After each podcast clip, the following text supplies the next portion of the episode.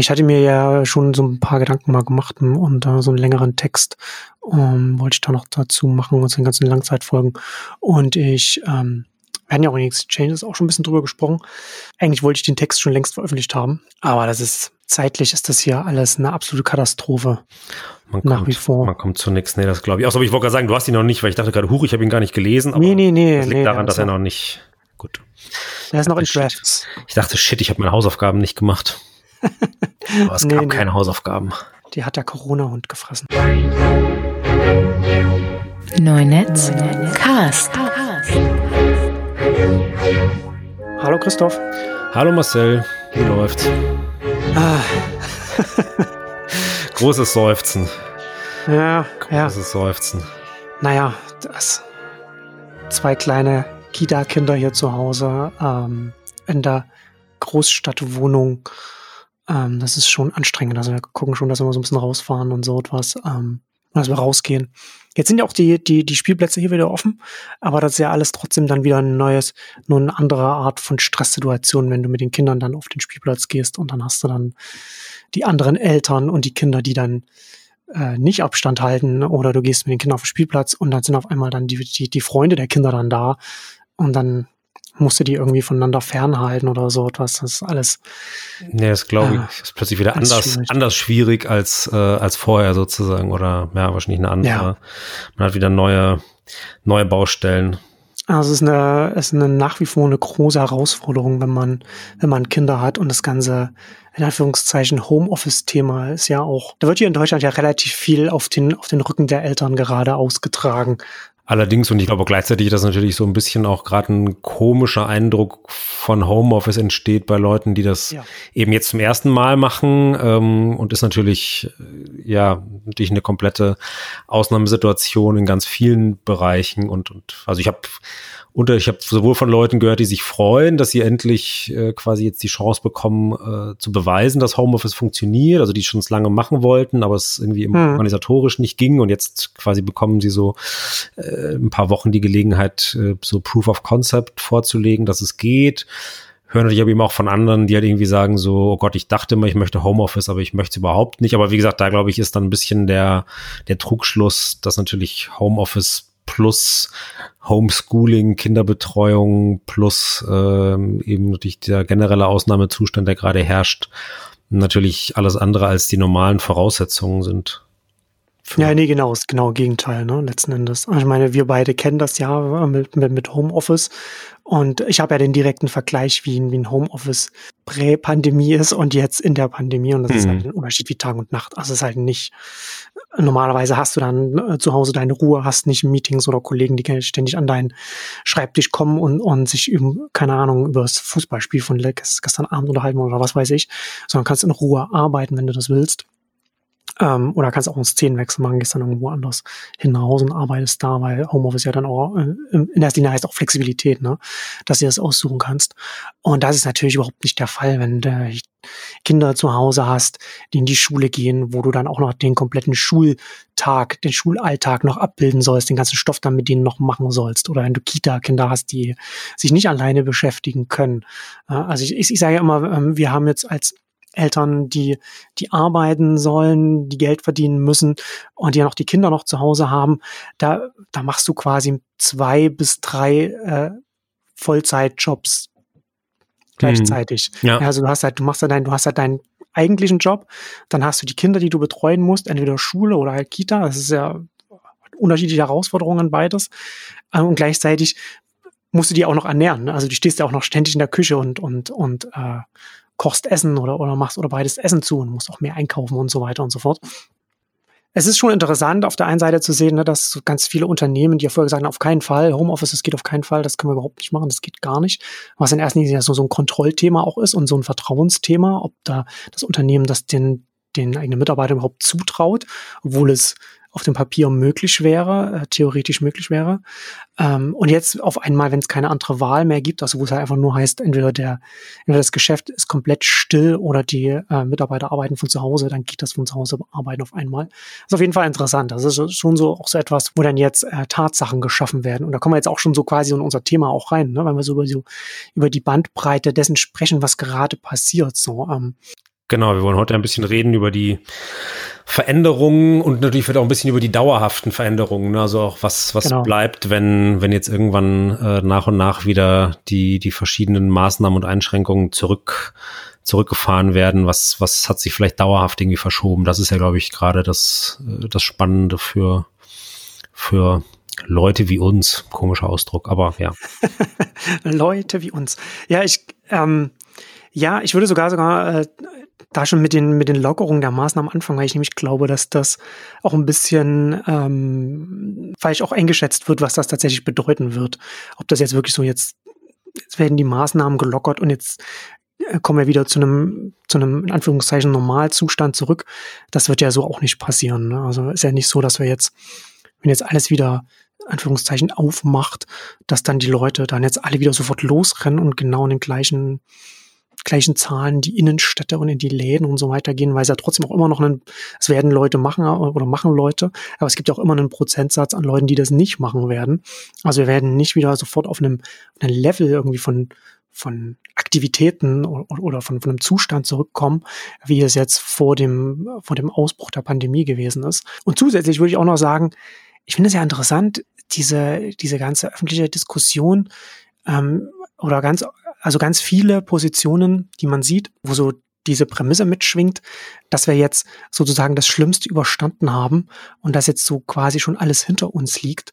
Mhm, und ich sehe, ja. also ich sehe ja genau das Gegenteil, also dass wir jetzt eher so am Anfang stehen. Und, und das ist ja nicht, dass das jetzt meine persönliche Meinung ist, sondern das sagen ja die Virologen, die Epidemiologen und die, also die Experten in dem, in dem Bereich, sagen ja alle oder und warnen ja auch davor, dass, dass, dass die Lockerung dazu führen wird, dass es wieder losgeht.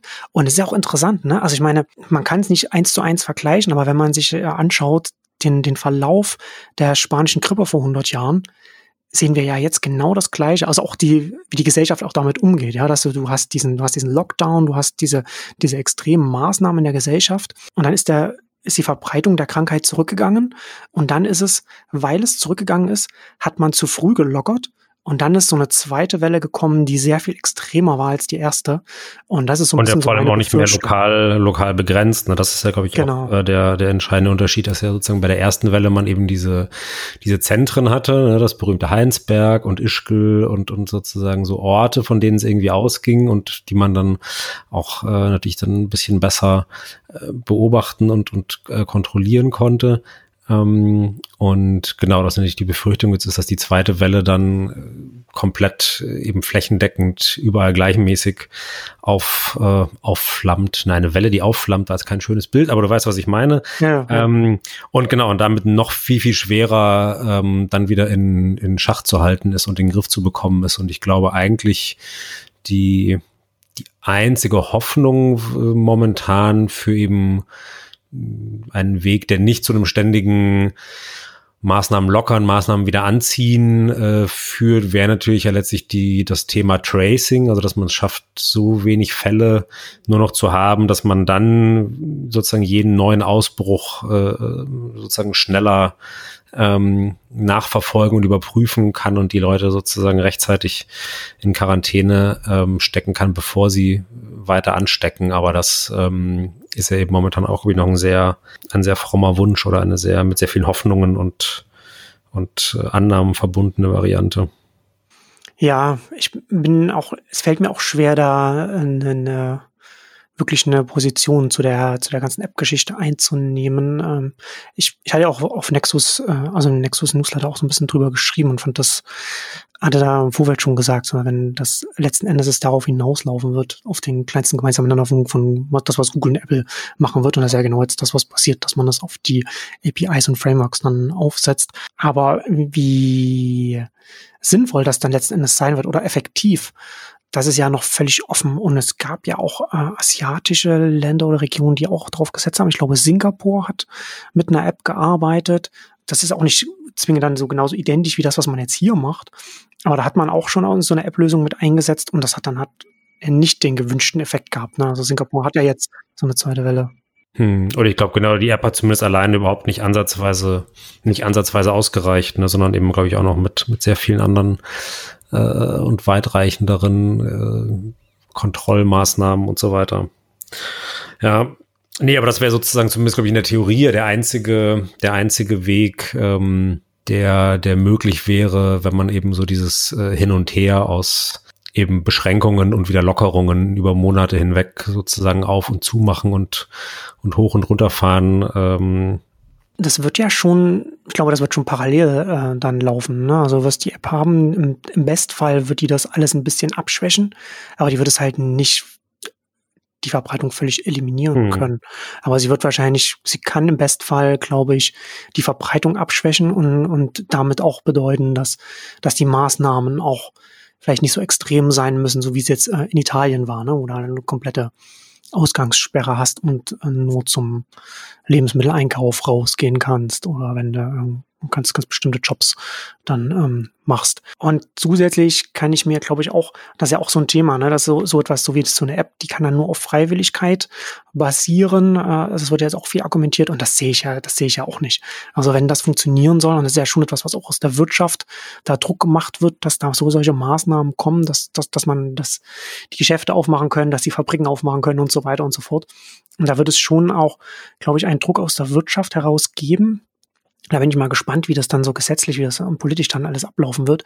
Aber dass Arbeitgeber von ihren Arbeitnehmern verlangen können wollen, dass diese die App nutzen und dass sie und dass er auch so so quasi so, dass sie auch Logs sehen können, also Nutzungsprotokolle quasi, dass man, dass mhm. sie sehen mhm. können, okay, der Mitarbeiter, meine Mitarbeiterin hat auch diese App ohne Unterbrechung die letzten 14 Tage, drei Wochen oder so an, äh, so dass das getraced wird. Man kann natürlich auch nicht sagen, ob die dann auch immer dann das Smartphone dabei haben oder so, aber dass das zumindest sichergestellt ist, dass äh, die App darauf läuft und dann zum Beispiel auch jetzt zum Beispiel mal ein Supermarkt oder, oder, oder ein Baumarkt oder, oder Möbelmarkt oder ist ja völlig egal. Also alles, was, wo, wo Endkunden hingehen, da die äh, Anbieter sagen können, unsere, unsere Mitarbeiter sind seit dann und dann quasi nicht in Kontakt gekommen mit Infizierten oder sowas. Ne? Dass, dass das auch so ein, so, so, so ein Werbeversprechen, äh, glaube ich, sein wird, dass auf jeden Fall Unternehmen einsetzen wollen. Wiefern mhm. das dann rechtlich alles so da bin ich mal gespannt. Aber es sind halt eine Ausnahmesituation, ne, wo halt ganz vieles auf einmal möglich ist äh, und, und, und notwendig sein muss. Und ich glaube, da wird dieses, dies, die, der Freiwilligkeitsaspekt der App, der wird da sehr, sehr schwer aufweichen. Ja, nee, das, das stimmt. Andererseits natürlich, glaube ich, ähm, also wenn dann diese App natürlich auch ähm, als, als so eine Art Nachweis fungieren kann, was ja, glaube ich, im, im ursprünglichen äh, Plan eigentlich nicht vorgesehen ist. Ja, ja. Ähm, aber natürlich äh, kann das natürlich der Wunsch sein, also wie du sagst, von Arbeitgebern, aber natürlich auch von von äh, Nutzern irgendwie selbst. Also es ist ja das gleiche in dieser Diskussion mit dem mit diesem Immunitätsnachweis, dass natürlich ähm, sich viele Leute irgendwie wünschen, ähm, ah, wenn ich nur einen Nachweis hätte ähm, oder eine Möglichkeit zu beweisen, dass ich es schon hatte und damit immun bin, Klammer auf, was ja auch immer noch nicht hundertprozentig äh, mhm. sagt ist. Aber sozusagen dieser, dieser Wunsch, ähm, wenn ich, wenn ich quasi einen Immunitätsausweis habe, dann darf ich alles wieder machen.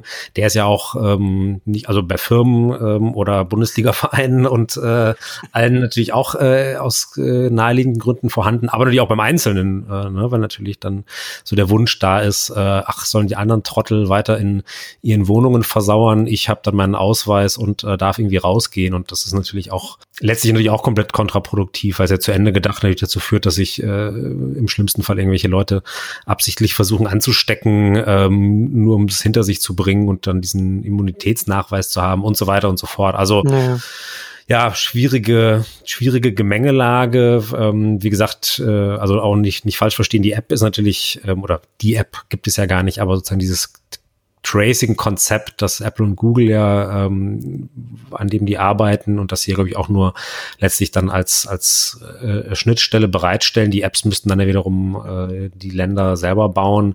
Ähm, das soll eben gerade nicht dazu dienen, irgendwas nachzuweisen, sondern soll ja eigentlich eben maximale Anonymität ermöglichen, was ja wiederum wichtig ist, um eine möglichst große Durchsetzung zu gewährleisten, also um eben Ängste zu nehmen. Huch, wenn ich das jetzt installiere, äh, steht dann plötzlich übermorgen die Polizei vor der Tür, weil, ähm, weil digital rausgefunden wurde, dass ich äh, infiziert sein könnte und werde ich dann irgendwie abgeholt und in Quarantäne gesteckt. Also ähm, deswegen ist es ja eigentlich wichtig, dass äh, ja, das eben so anonym wie möglich funktioniert, was dann ja wiederum so ein bisschen so ein Immunitätsausweis ähm, äh, widerspricht. Aber Ja, schwierig. Wir, ja, ist ein schwieriges, schwieriges Thema, ne? Auch gerade so gesellschaftlich, ne? Wenn man dann, dann darüber nachdenkt.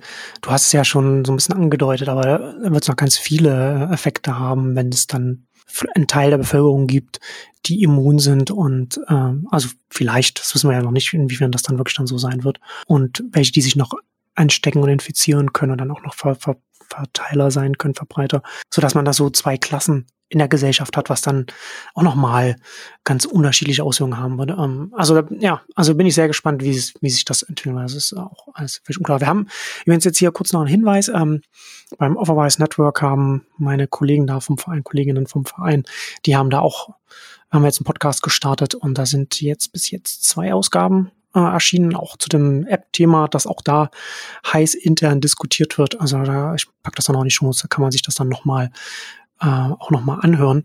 Aber so grundsätzlich, das, also ich finde es nach wie vor äh, interessant, auch unabhängig von dem von, von dem App-Aspekt, wie sehr, glaube ich, der ganze Zeithorizont dieser, dieser Pandemie-Geschichte noch so unterschätzt wird, was ich vorhin so gesagt hatte. Ne? Also es gibt ja, die meisten Experten sagen ja 12 bis 18 Monate Minimum, was uns das beschäftigen wird, weil letztendlich geht es ja darum, wann werden wir einen Impfstoff. Wann kommt, genau, wann kommt der Impfstoff und da ist 18 Monate so die, zumindest die wahrscheinlichste Timeline. Das ist so halt, und das ist halt wirklich best, best, best, best case. So, ne? Also halt nicht irgendwie, oh nein, das wird jetzt anderthalb Jahre, das ist ja so worst case. Nee, das ist halt so der best case, weil wir jetzt, das würde halt voraussetzen, dass wir jetzt zeitnah einen Impfstoff finden, weil nur weil wir ihn dann haben, ne, der muss ja auch erstmal produziert werden und dann muss die ganze Bevölkerung, für die ganze Bevölkerung und dann muss die geimpft werden. Das passiert ja auch nicht von heute auf morgen. Und das dauert ja auch eine Weile, bis so etwas dann passiert ist. Also es wird natürlich dann alles werden natürlich alle äh, Wege und Mittel genutzt, um das dann möglichst schnell auszurollen, aber nichtsdestotrotz wird das relativ lange dauern. Ich fand das ganz interessant, ähm, da war äh, Ende April war ein Interview äh, auf Spiegel mit ähm, einer Virologin, Melanie Brinkmann vom, vom Helmholtz-Zentrum. Und, äh, und man war so, ging es ja auch so, so Corona, so verschiedene, auch, auch die App und so weiter. Und dann der, die letzte Frage von, von, von Spiegel, von den, von den Journalisten, war dann, ähm, und ab wann dürfen wir wieder darüber nachdenken, mit einer Gruppe von Freunden gemeinsam in den Partyurlaub zu fahren? Und die Antwort äh, der Virologe natürlich, wenn es einen Impfstoff gibt. und genau das ist es auch, ne? Also letztendlich ist ja, wenn es einen Impfstoff gibt oder vielleicht ein Heilmittel, wenn man sich ansteckt, ne, das, das kann ja auch, wäre ja auch mal was. Aber solange es das nicht gibt, wird das ein Thema sein, was uns beschäftigen wird in der einen oder anderen Weise. Und vielleicht wird es jetzt, wird es nicht mehr so extrem sein, so wie es jetzt ist, weil es so viele Angesteckte gibt und es wird vielleicht ein bisschen zurückgehen was wird im Hintergrund mindestens immer mitwabern. Wir werden jetzt noch mal irgendwann noch mal eine zweite große Welle haben und es kann halt durchaus auch sein, dadurch, dass das ja längst ein globales Thema ist, ein internationales Thema und, und die Länder sich dann auch wieder, wieder gegenseitig quasi anstecken können, wenn Leute reisen. Es ist durchaus möglich, dass wir immer wieder Wellen haben werden. Und das kann jetzt, weiß ich nicht, drei, fünf Jahre dauern oder länger. Ne? Also es ist halt völlig unklar. Also es muss nicht so sein, aber ich glaube, dass es schon ein bisschen unterschätzt wird, wie lange uns das jetzt bekleiden wird. Nee, absolut, aber es ist natürlich, äh, liegt natürlich jetzt auch gerade ein bisschen daran an der, an der Nachrichtenlage, wenn man das Gefühl hat, es wird so alle zwei Tage wird jetzt eben tatsächlich äh, eine neue Maßnahme angekündigt, was alles jetzt wieder aufmachen darf. Und mhm. das, das wirkt natürlich so, als okay, wenn es jetzt so in diesem Tempo weitergeht, eben äh, diese Woche die Friseure, nächste Woche die Gastronomie, ähm, im Juni irgendwann wieder die Hotels, dann hat man ja so das Gefühl, ach, dann ist ja irgendwann ab August, September ist ja irgendwie all, ist ja nichts mehr übrig, was noch geschlossen ist. Ähm, was natürlich Quatsch ist, ähm, weil A eben, ja, wie gesagt, ist das ja alles nur mit einem gewissen Vorbehalt und ich bin auch eben sehr skeptisch, dass das ähm, eben auch alles unbedingt jetzt so so gut geht und gut funktioniert und es eben jetzt äh, die, die Ansteckungszahlen so niedrig bleiben. B ist eben genau wie du sagst, natürlich die, die endgültige Lösung, also wirklich der Moment, in dem es äh, tatsächlich vorbei ist, ist eben ähm, der wirksame Impfstoff und ähm, ja, wie gesagt, da ist eben 18 Monate tatsächlich ähm, sozusagen der, der Fall, ähm, alles geht gut, man findet schnell was und stellt dann sozusagen alle, alle administrativen Ampeln irgendwie auf grün und ähm, für die Tests so schnell wie möglich durch. Ähm, ich glaube, sonst ist ja eher so plus minus zehn Jahre so der, der normale Zeithorizont, den sowas dauert, mhm. wenn eben nicht die ganze Welt äh, äh, mit Hochdruck dran forscht und eben auch äh, sozusagen alles äh, Red Tape äh, in der Verwaltung irgendwie ähm, äh, gelöst ist. Aber ich glaube, wie gesagt, eine Zahl, die mir noch mal vor Augen geführt hat, wie wenig äh, in Ordnung das eigentlich immer noch alles ist, ist tatsächlich, dass äh, ich eben gelesen habe, dass momentan einfach zehn Prozent aller Intensivbetten eben für, für Corona-Patienten verwendet werden. Und es sind halt noch genug und es sind noch genug frei, aber trotzdem jeder Zehnte, der auf einer Intensivstation liegt, äh, liegt da wegen Corona. Und ähm, das ist, finde ich, so, äh, das hätte ich so nicht geschätzt, weil man ja so im alltäglichen Leben eben wirklich das Gefühl hat, ach ja, die. Ansteckungszahlen gehen immer weiter runter. Äh, ich glaube, in Berlin, äh, wenn man eben dann die mittlerweile wieder Genesenen abzieht, sind es, glaube ich, unter 1000 Leute, äh, die laut dieser Statistik gerade in, in Berlin infiziert sind. Ähm, also so, das da hat man das Gefühl, ach ja, das ist, ähm, es ist verschwunden, aber eben, ja, wie gesagt, äh, auf den Intensivstationen eben nicht. Und die Kapazitäten sind momentan noch da, weil ja. es eben insgesamt nicht, ja.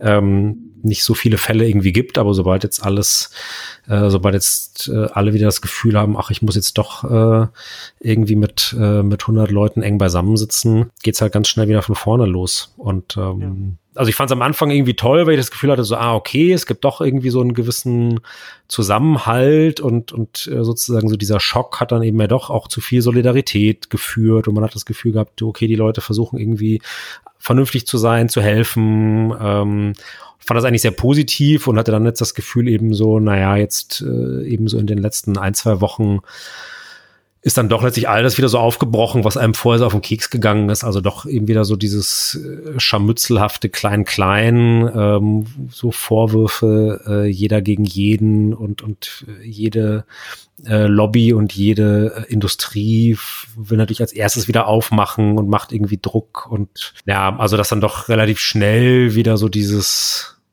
vielleicht war das auch äh, von mir sozusagen naiv anzunehmen, dass es das überhaupt gab. Also vielleicht. Ähm ich glaube, man muss halt schon dazu immer mitsehen, dass halt ganz vielen Unternehmen der Arsch auf Grundeis geht.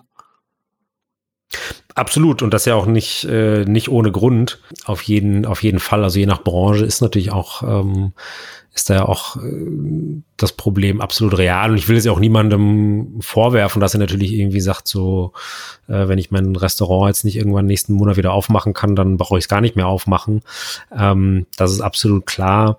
Aber ja, wie gesagt, ich hatte so ein bisschen das Gefühl, eben, ob das dann eben jetzt auf auf Bundesländerebene irgendwie mhm. ist, wo dann jeder versucht, seine äh, zentrale Industrie wieder irgendwie nach vorne zu schieben und, und äh, eben sich dann die, die Autoländer ihre Allianz irgendwie schmieden oder äh, das, das, äh, das neue. Sind sie sich dann, das ist auch interessant, ne? wie sich dann die Ministerpräsidenten dann parteiübergreifend, wenn, wenn da ein Autokonzern im eigenen Land sitzt, ja, ja, dann, man, dann, kann man auch, dann kann man auch grüner sein oder, oder Niedersachsen und Bayern waren nie so dicke Freunde wie. Ja, genau, völlig egal. Äh, ja, pro. Prämie.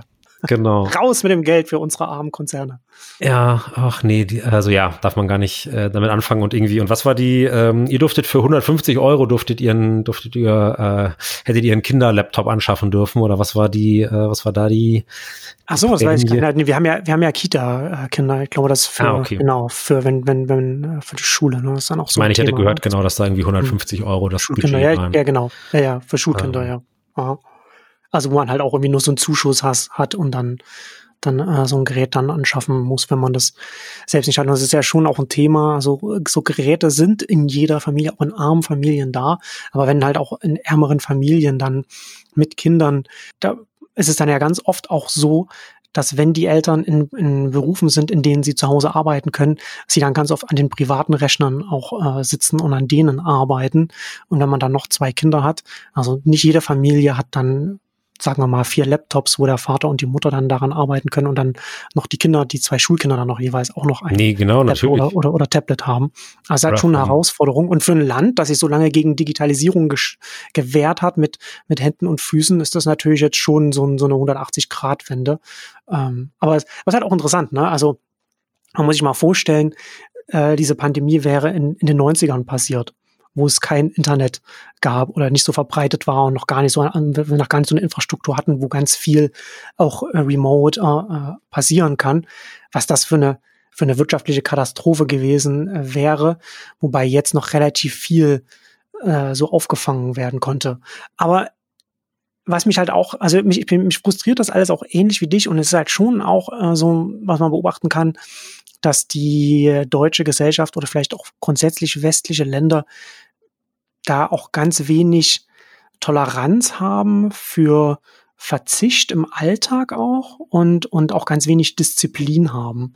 Weil wir letzten Endes hätten wir ja also wir haben, ich meine, wir reden hier in Deutschland immer von einem Lockdown und so weiter, aber das ist ja überhaupt nicht, wir haben so ein bisschen Kontaktsperre und ein bisschen, ein bisschen Einschränkungen gehabt, aber du konntest hier ja jederzeit trotzdem rausgehen und spazieren und, Natürlich. Und was auch immer machen. Ne? Und ich meine, wir konnten nicht auf die Spielplätze mit den Kindern, aber, aber nichtsdestotrotz ist es ja nicht, das ist ja nicht so ein harter Lockdown wie in Italien oder Spanien hier gewesen. Ne? Und die Leute tun so. Nee, es ist ein Kampfbegriff, muss ja, man, nee, muss man tatsächlich sagen. Also es ist ein Begriff, der jetzt benutzt wird, um, um halt äh, eben möglichst schnell wieder äh, A, Lockerungen und B, äh, Subventionen ähm, oder, oder Zuschüsse durchzusetzen, um es eben halt dramatischer zu machen, ähm, als, es, als es eben tatsächlich war. Weil genau wie du sagst, äh, Lockdown heißt natürlich eben eigentlich äh, quasi Haus, Hausarrest, ähm, den es ja wirklich nur für eine ganz, ganz äh, kleine Zahl von eben nachweislich Infizierten ähm, dann irgendwie gab. Aber alle anderen ähm, konnten ihre Wohnung verlassen, konnten sich im Freien aufhalten, konnten ähm, einkaufen gehen, konnten Sport treiben. Ähm, also genau, da ist äh, äh, Spanien und, und Italien ist was anderes, aber in Deutschland ähm, und ich will es überhaupt nicht kleinreden und überhaupt nicht sagen, dass es natürlich nicht äh, auch mit, mit Einschränkungen verbunden ist und natürlich auch ähm, unterschiedliche Leute unterschiedlich hart trifft. Mhm. Aber eben, ja, wie gesagt, Lockdown ist ein, ist ein ganz klar politischer äh, Kampfbegriff im Moment. So also ein bisschen wie äh, Angela Merkel hat 2015 die Grenzen geöffnet, ne, was einfach auch faktisch ja. nicht, nicht stimmt, ja. aber halt ähm, ja, eins dramatischer klingt ähm, oder besser ins, in, die, in die Erzählung passt. Genau, ja. Aber was wird sich denn, glaube ich, was, was glaubst du denn, wird sich noch äh, dauerhaft ändern? Also klar, ne, wir sehen so einen krassen Digitalisierungsschub in der Arbeit und in der Schule. Ähm, ich glaube, das, das, das ist halt schon so ein, was, was da so mit reinfällt. Ne? Also ich hatte ähm, Exchanges, da haben wir auch schon ein bisschen drüber geredet, weil natürlich der Onlinehandel ist ja auch ein Riesenthema, dass jetzt durch diesen, durch diesen extremen exogenen Schock auf, auf die Gesellschaft und die Wirtschaft mit der, mit der Pandemie, mit dem Virus, äh, so Trägheit und Gewohnheiten aufgebrochen werden. Ich bin ja schon ganz lang, ähm, ich bin ja mal vor zehn, zwölf Jahren war ich sehr viel optimistischer, was die Geschwindigkeit des Wandels zum Teil angeht. Mm, und habe damals aber, glaube ich, auch was aufgrund des Alters, wenn man noch ein bisschen jünger ist und da unterschätzt man manchmal die Sachen, halt war mir nicht klar, wie sehr äh, Trägheit dagegen wirkt, dass, dass, dass auch gerade so grundsätzliche Sachen sich ändern. Also gerade so im Alltag, wie, wie irgendetwas, wie irgendetwas, wie, wie man mhm. arbeitet oder wie auch eine Arbeitsteilung innerhalb von einer Branche aussieht. Und was wir jetzt sehen aktuell, finde ich, ist, dass wir jetzt an ganz vielen Stellen eine Digitalisierung äh, im Zeitraffer sehen. Also dass wir jetzt Sachen sehen, die jetzt innerhalb von, von Wochen und Monaten passieren, die sonst mehrere Jahre gedauert hätten, die wir sonst vielleicht im Zeitraum von fünf Jahren oder vielleicht sogar zehn Jahren erst gesehen hätten. Also zum Beispiel in der, in der Schule, ne? Das wäre ja, das wäre nicht in den nächsten fünf Jahren passiert, vielleicht in den nächsten zehn Jahren, dass Schüler auch mal von zu Hause dann äh, äh, Unterricht machen oder, oder Studenten selbst, ne? Also bei Schülern hätte ich mir das in Deutschland selbst in zehn Jahren nicht vorstellen können, aber so also selbst an deutschen Unis wäre das, hätte das noch lange gedauert, dass so etwas möglich ist. Und das ist jetzt, wird jetzt auf einmal notgedrungen gemacht. Und jetzt ist es aktuell ist halt alles noch sehr improvisiert und dann äh, im nächsten Schritt werden natürlich jetzt auch Prozesse und Strukturen kommen, einfach kommen müssen, weil uns das halt länger beschäftigt. Gleichzeitig finde ich es halt auch äh, schon interessant, gerade jetzt, jetzt war es ja besonders extrem, was den Handel betrifft, ne, dass ja viele Läden einfach zu sein mussten und dann natürlich dadurch natürlich ein extremer Sturm auf die ganzen Online-Händler stattfindet, die völlig ausgelastet sind, die sozusagen eine Situation wie zu Weihnachten haben, so völlig am, am Limit äh, der Kapazitäten. Und, ähm, und da ist natürlich dann auch so etwas, wo ich glaube, dass selbst wenn das jetzt wieder alles so gelockert wird, werden natürlich wieder viele Menschen oder einige dazu übergehen, dass man wieder in die Läden geht oder dass man wieder, ne, dass man wieder dahin geht, was, was vor der Haustür ist, wenn man hier in der Stadt wohnt, aber nicht in dem Ausmaß, wie es vor der Pandemie war. Zum einen, weil man jetzt dadurch durch den durch den Coronavirus gezwungen, einfach mal gezwungen war, Sachen auszuprobieren, die man sonst vielleicht nicht ausprobiert hätte und feststellt, ach, das ist eigentlich ganz, ganz bequem, das zu benutzen. Und gleichzeitig natürlich auch, weil es nach wie vor auch trotz Lockerung auch in die Läden auf sind, es ja trotzdem die Überlegung gibt, will ich jetzt mal entspannt in der Innenstadt shoppen mit, mit der Atemmaske auf. Das ist ja nicht das Gleiche. Ne? Du hast ja trotzdem immer noch das, es schwingt ja trotzdem mit, dass man sich, sobald man sich unter Menschen begibt, man sich irgendwo anstecken kann. Und ich glaube, das, das ist schon so ein ganz wichtiger, äh, so ein Punkt, dass jetzt, oder, ähm, oder zumindest ein Punkt, dass jetzt so die Trägheit und, und die Gewohnheiten, die sonst sehr schwer zu ändern sind, jetzt einfach mal ganz viel an vielen Stellen gezwungen war, da etwas zu ändern. Und das betrifft jetzt nicht nur Endkunden, sondern auch Unternehmen selbst. Absolut. Ich bin gerade mit einem Dings noch an der, äh, an der Tür, weil der Paketbote geklingelt hat. da sind wir ja gleich beim ähm, Thema. Habt ihr aber, habt ihr aber, äh, habt ihr aber zugehört? Das ist ja auch so nur ein Aspekt, den man auch nicht losgelöst sehen kann. Ne? Das hat halt eine Auswirkung auch darauf, wie viel Laufkundschaft zum Beispiel noch in die Läden auch noch reinkommt. Also dass das noch weiter zurückgeht, während wir ja gleichzeitig schon in, in der Übergangsphase gewesen sind. Ja, also wir haben ja schon eine Phase gehabt, wo man jetzt von einem stationären Handel immer stärker zu einem Onlinehandel übergeht. Also da verschieben sich ja die, die Verteilungen, die, die Marktanteile sowieso. Und diese Verschiebung beschleunigt sich. Und das Problem ist natürlich dann auch für die klassischen Händler mit ihren stationären, mit ihren Filialen, mit ihren stationären Läden, dass denen jetzt auch noch schneller als vorher schon die ganzen Skaleneffekte wegbrechen. Also die ganze Einkaufsmacht, die ganze, dass man das natürlich dann auch auf die Fläche verteilt, das alles refinanzieren kann, nur wenn auch eine entsprechende Zahl an Kunden da ist. Und da werden jetzt, glaube ich, schon bald, sehr bald auch ganz viele, auch größere Ketten einfach an ihre Grenzen kommen, weil das alles nochmal äh, dazu kommt zu dem sowieso schon Rückgang bei den, bei den Kunden. Zusätzlich, selbst wenn jetzt, ich fand, ich fand das interessant, ich hatte das von neu, hatte das neu, hatte äh, so ein, so ein Bild gesehen auf, so ein Foto auf Twitter, da war natürlich, jetzt war als Ikea wieder aufgemacht und da sind ganz viele Leute äh, da natürlich dann zu Ikea geströmt äh, und dann war was, war das mal war so ein Bild, wo ne, quasi der ganze, äh, der ganze Parkplatz vor Ikea voll war mit mit Schlange, mit einer Schlange an Menschen, die in einem, die in einem zwei Meter Abstand dann da äh, stehen mussten, was natürlich auch völlig, also ein völlig absurdes Bild ist. Ähm, und das kommt ja auch noch dazu, ne? Also die ganzen Maßnahmen, das, was man jetzt von den von den Läden erwartet, was man überall da erwartet, wo Leute hingehen, heißt es ja, es dürfen nur so und so viel Kunden reingehen, äh, man muss einen Mindestabstand halten und so weiter das hat ja auch eine Auswirkung darauf, wie viel Umsatz man pro Quadratmeter noch machen kann. Und dieser Umsatz pro, ähm, pro Quadratmeter, der ist, wird jetzt niedriger sein und der wird auch lang, langfristig niedriger bleiben. Und das ist ein Riesenproblem, nicht nur für Läden, für Geschäfte, sondern auch zum Beispiel für Restaurants, wenn die irgendwann wieder aufmachen. Also die Restaurants, das, man kann sich gar nicht, man könnte sich noch gar nicht vorstellen, was das, was das eigentlich für die Restaurantbranche bedeutet, was da gerade passiert. Also erstmal komplett zu und dann nur noch als, als letzte Rettung noch die Online-Lieferung, äh, Lieferung nach Hause oder äh, da in dem, in dem Zusammenhang. Und wenn man dann irgendwann wieder die Restaurants aufmachen kann, dann mit einem Mindestabstand von zwei Metern jeder Kunde zu anderen Kunden. Ne? Also da hast, da kannst du ja die, die Tische gar nicht mehr so eng stellen wie vorher. Also da ein extrem gesunkener Umsatz pro Quadratmeter. Und da auch, genau an dem Punkt auch, ich sehe nicht, dass Kinos das überleben werden, Kinoketten. Vollkommen, also vollkommen mhm. ausgeschlossen. Genau aus demselben Grund. Kinos jetzt zu, lange zu, werden dann irgendwann mal sicherlich auch wieder aufmachen können. Ähm, bin gespannt, wann, wann das sein wird. Aber auch dann werden die Maßnahmen bedeuten, dass dann, weiß ich nicht, wie viele werden dann in den Kinos noch, äh, also wird da vielleicht noch ein Drittel äh, der, der Kapazität ausgelastet sein dürfen, wegen der Maßnahmen, ne, wegen Abstand der Kunden. Und selbst dann willst du dann in so einem, in, in so einem, in so einem geschlossenen Raum anderthalb, zwei Stunden Absolut. mit, mit naja. anderen drin sitzen. Also selbst, selbst, selbst dieses, selbst dieses eine Drittel wird ja nicht, wird, wird dann nicht ausgelastet sein. Also ich glaube, das, also ja. das Konzept Kino an sich sehe ich als tot.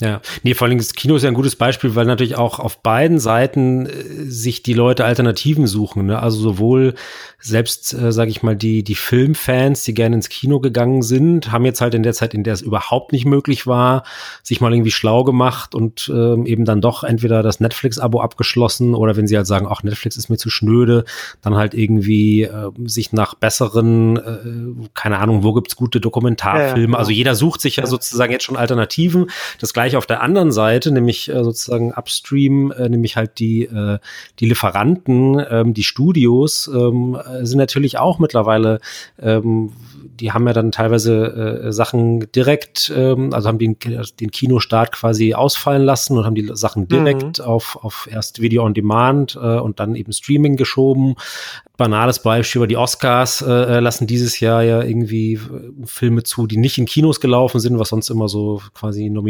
Nominierungsvoraussetzung war. Also überall, also selbst wenn die Kinos sagen, wir wollen aber weitermachen, ähm, drumherum verschiebt sich natürlich ja. irgendwie alles und, und entwickeln sich Alternativen und genau wie du vorhin auch bei den Essens- äh, und, und, und Online-Handelssachen gesagt hast, die Leute ähm, probieren Sachen aus, ähm, die, die Zögerlichen äh, zögern eben weit eins weniger, die einen finden Gefallen dran. Es wird natürlich mit Sicherheit auch Leute geben, die äh, sagen, ach, ich bin immer gerne ins Kino gegangen, dann eben während der Pandemie konnte ich nicht, ähm, dann habe ich irgendwie äh, Streaming geguckt, aber jetzt bin ich froh, dass ich wieder ins Kino gehen darf, weil für mich ist das das Tollste. Mhm. Klar, die wird's geben, aber eben, ähm, naja, werden die eben genau. ausreichen, genau. um das ja eh schon angeschlagene Modell, also das ist ja auch, ähm, da bin ich jetzt nicht der Erste, der das sagt, aber vieles, was passieren wird, wird natürlich einfach nur eine Beschleunigung sein. Also eben Dinge, die eh schon im Wandel waren und ähm, Firmen, die vielleicht schon angeschlagen waren und noch fünf Jahre überlebt hätten oder Geschäftsmodelle, die schon ähm, irgendwie es schwer hatten und aber noch ein bisschen weitergegangen wären, die werden jetzt schneller ähm, die werden jetzt schneller untergehen oder die werden schneller in Schwierigkeiten geraten oder positiv gedreht sich schneller neu orientieren müssen. Also man hat es natürlich gerade in der Gastro, hat man ja, finde ich, schon gesehen, dass ja, manche machen halt einfach zu und hängen ein Schild an die Tür geschlossen und andere fangen halt irgendwie an, ähm, zu sagen, naja, wir machen, äh, ich meine, das Einfachste ist natürlich einfach, äh, wir sind jetzt auch bei Lieferando. Das zweite Einfachste ist, na gut, wir machen selber zumindest irgendwie Takeaway. Ich habe aber auch schon Läden gesehen, die dann plötzlich äh, einen Shopify-Shop aufgesetzt mhm. haben und da sozusagen Sachen dann verkauft haben. Also sprich, die ja gesagt haben, na gut, wir machen hier selber, äh, keine Ahnung, äh, ähm, quasi die dann ein bisschen geswitcht haben von, von Gastronomie auf eben Produkt. Okay. Und gesagt haben, wir machen hier selber irgendwie, keine Ahnung, wir machen unsere eigenen Würste oder unseren eigenen Eintopf und verkaufen den halt äh, über, über, wie gesagt, Shopify, äh, ja natürlich auch als, als, äh, als spannendes Beispiel. Also da sieht man schon auch natürlich, wie immer im Leben, äh, es gibt dann so Leute, die die drauf reagieren und, und kreativ nach einer Lösung suchen und andere, die halt äh, ja, irgendwie zumachen, abwarten oder halt äh, ja dann eben hoffen, dass es irgendwann wieder so weitergeht wie vorher, was aber halt, na, wie du gesagt hast, ja nicht in, in allen Fällen immer so funktionieren wird. Ja, was du gesagt hast, ne, dass so Unternehmen, denen es sowieso schon vielleicht nicht mehr so gut ging, dass es, dass es für die ganz problematisch wird. Ich äh, finde, da gibt es ein schön, schönes Zitat von Ron Buffett, dem bekannten Investor. Ähm, der hat mal gesagt, you never know who's swimming naked until the tide goes out. das ist so grob übersetzt, man weiß nie, wer nackt schwimmt, bis die Ebbe kommt. Ne? Also im Sinne von, dass wenn halt eine Krise kommt, dann sieht man, welchen Unternehmen es gut geht und welchen es nicht so gut geht. Äh, und das, das kann man dann jetzt schon noch beobachten. Und, und ja, ne, was, was du auch schon gesagt hast, äh, das ist ja nicht nur bei der Nachfrage bei, bei, bei den Kinos, sondern auch bei den Lieferanten in dem Sinne, also in den, den Filmstudios, die ja jetzt auch da sitzen. Die haben die Filme zum Teil jetzt, wie, wie, wie der, wie der neue Bond, jetzt äh, verschoben auf Herbst. Und anderes, zum Beispiel äh, von Universal war das, glaube ich, ne? dieses, dieses Trolls World Tour ähm, Animationsfilm, dann äh, Streaming rausgebracht haben und dann auch bekannt gegeben haben, dass es da in, de, in dem, an dem ersten Wochenende sie damit mehr eingenommen haben, als sie mit dem letzten Jurassic Park, also Jurassic World war das, glaube ich, dann äh, eingenommen hatten im, im Kino. Genau, das sind dann eben Sachen, die sich dauerhaft verschieben, weil die werden natürlich äh, sich nächstes Jahr auch wieder überlegen, selbst wenn die Kinos wieder aufhaben, so ist eben dieses althergebrachte erst ins Kino, dann auf Blu-ray, dann auf äh, eben Video on Demand, mhm. Pay-per-View, dann Lion und dann am, ganz am Schluss in den Streaming-Dienst, also diese verschiedenen Stufen der Wertschöpfungskette, die so ja irgendwie lange irgendwie funktioniert haben. Ähm, macht das überhaupt noch Sinn oder steigt man eben gleich woanders ein und sagt man, nee, das Ding gibt's jetzt eben sofort äh, zum, zum Download und dann eben keine Ahnung, einen Monat später eben bei, bei den einschlägigen Streaming-Diensten äh, im, im, im Gesamtpaket oder so. Ganz, ganz unterschiedlich. Ähm, ja. Und das, das meine ich eben, dass sozusagen ja die, die, die Gewohnheiten sich auf beiden Seiten ändern. Ne? Also eben sowohl oben bei den Anbietern als auch unten bei den, bei den Nutzern. Und das gilt ja eben auch dann für ganz viele, für ganz viele Branchen und für ganz viele, für ganz viele Bereiche. Natürlich äh, eine Sache, die mich natürlich auch immer interessiert, ist natürlich so der Medienmarkt. Und da ächzen ja auch natürlich gerade hm, die, die klassischen Zeitschriften und Magazine. Den Online-Seiten geht es natürlich gut, weil alle irgendwie gierig Nachrichten klicken wie verrückt, aber so dem, den klassischen Printmedien geht's, geht's schlecht, weil die Anzeigen irgendwie wegfallen. Und da ist halt auch natürlich die Frage, ähm, wie werden sich denn die ganzen Anzeigenkunden ähm, dann eben in ein paar Monaten wieder entscheiden, ne? wenn die dann sagen, ach nee, jetzt machen wir alles wieder wie vorher und buchen wieder genauso, ähm, wie wir vorher gebucht haben, oder sagen die halt auch so, na, ach nee, jetzt äh, haben wir in der Zwischenzeit andere Sachen ausprobiert. Ja, oder das Schlimmste halt, man hat, man hat es nicht, die Werbung nicht geschaltet und es hat überhaupt keine Auswirkungen aufs Geschäft gehabt. Genau. Ne? Oder, oder keine, oder keine spürbar, dass man sagt, okay, wir haben jetzt diese Anzeigen in dieser Woche und der Woche nicht gemacht und, und wir können das zurückführen auf einen Zurückgang und wenn der Zurückgang nicht da nicht dann äh, kein Zurückgang äh, stattfindet, den man darauf zurückführen kann, dann sagt man sich, ach Mensch, ja, brauchen wir ja vielleicht überhaupt nicht. Zum Beispiel, ne? also genau, da wird sich ähm, unter Umständen auch manches dauerhaft äh, ändern, weil die Leute eben merken, ja, wir haben es nicht, wir haben es nicht vermisst. Anderes Beispiel ist natürlich diese ganze Eventbranche und Veranstaltungen, ne? also Großveranstaltungen, ähm, Messen, Konferenzen und so weiter werden ja wahrscheinlich so äh, auch mit Recht natürlich ein bisschen das Letzte sein, was wo wieder so ähm, Rückkehr zum zum alten Status quo erlaubt wird. Also das ist ja auch eindeutig, ne? Also Festivals, Konzerte, so etwas. Genau. Und dann wird sich da eben natürlich auch schon wieder viel Neues entwickelt mhm. haben. Ich weiß nicht, ob du es gesehen hast. Äh, ähm, ne, bei Fortnite ähm, gibt es mittlerweile Konzerte. Unser Kernthema Fortnite, wo wir die Experten sind. wo, wo Musiker ähm, jetzt äh, äh, ja so eine Mini-Tour ähm, machen und in, und in Fortnite äh, ähm, auftreten. Ja. Ähm, bis hin zu natürlich eben, äh, ja, die Republika findet jetzt im Mai eben virtuell statt und ähm, Apple ähm, hat die, die, ähm, die Entwicklerkonferenz, die ja eh immer schon so ein bisschen irgendwie ein Witz war, weil die Tickets irgendwie verlost werden mussten, weil der Ansturm viel zu groß war, jetzt auch virtuell gemacht. Vieles davon wird nicht mehr, selbst wenn es möglich und erlaubt und gesundheitlich unbedenklich ist, äh, irgendwann wird nicht mehr zurückgehen ähm, in die äh, Kohlenstoffwelt, wie man so schön sagt, sondern wird virtuell und digital bleiben, mhm. weil die Leute gesagt haben, ach, hat, äh, hat auch funktioniert, war günstiger, war vielleicht sogar besser, ähm, hat äh, die und die Nachteile irgendwie nicht gehabt. Ähm, äh, wird auch immer wieder gesagt, äh, klar, die ganze Reiserei für irgendwelche komischen ähm, Events ähm, natürlich auch mega, mega umweltschädlich, ähm, muss vielleicht gar nicht sein. Also da wird sich auch ähm, sicherlich natürlich nicht alles, ja, ist ja auch immer Quatsch zu sagen, so es wird, es wird keinerlei äh, Konferenzen und Events mhm. mehr geben. ist natürlich auch Bullshit, aber es wird eben halt auch nicht wieder ähm, 100 Prozent oder eins zu eins auf den alten äh, Stand zurückgehen. Ich weiß, ich glaube, Katrin Passig hat es irgendwie getwittert, ähm, so dass bei den Events sich ganz stark danach unterscheiden wird, geht es um, um Inhalte, dann kann man es natürlich besser ins Netz verlagern oder geht es um so naja, gesehen und gesehen werden, mhm. Hände schütteln. Ähm, der Aufsichtsrat soll irgendwie in einem äh, schmeichelhaften äh, Fireside-Chat auf der Bühne befragt werden. Und also quasi so ist es so ein, so ein Reputationsevent. Dann wird es natürlich tendenziell eher wieder in echt stattfinden, weil man nur dann eben die, die Fotos äh, von, den, ähm, von den wichtigen Menschen gemeinsam äh, äh machen kann. Und ähm, aber da, wo es vielleicht eher um Wissensvermittlung, Inhalte geht, äh, wird es wahrscheinlich eher im virtuellen und digitalen bleiben, weil das eben, weil es da viel weniger Verluste gibt und das viel viel besser sich äh, transferieren lässt. Das fand ich einen ganz einen ganz guten ganz guten Gedanken oder eine ganz gute äh, Einschätzung. Ja, absolut. Aber das ist ja letzten Endes sowieso immer äh, die zwei Positionen, dass etwas zu 100 Prozent genauso bleibt. Es ist, ist immer Quatsch, wenn man über so Umbrüche redet, ob das jetzt irgendwie langfristig was ist wie Digitalisierung oder jetzt hier etwas, was so schlagartig passiert wie die Corona-Krise und gleichzeitig zu sagen, dass es dann auf Null geht, ist genauso ein Quatsch.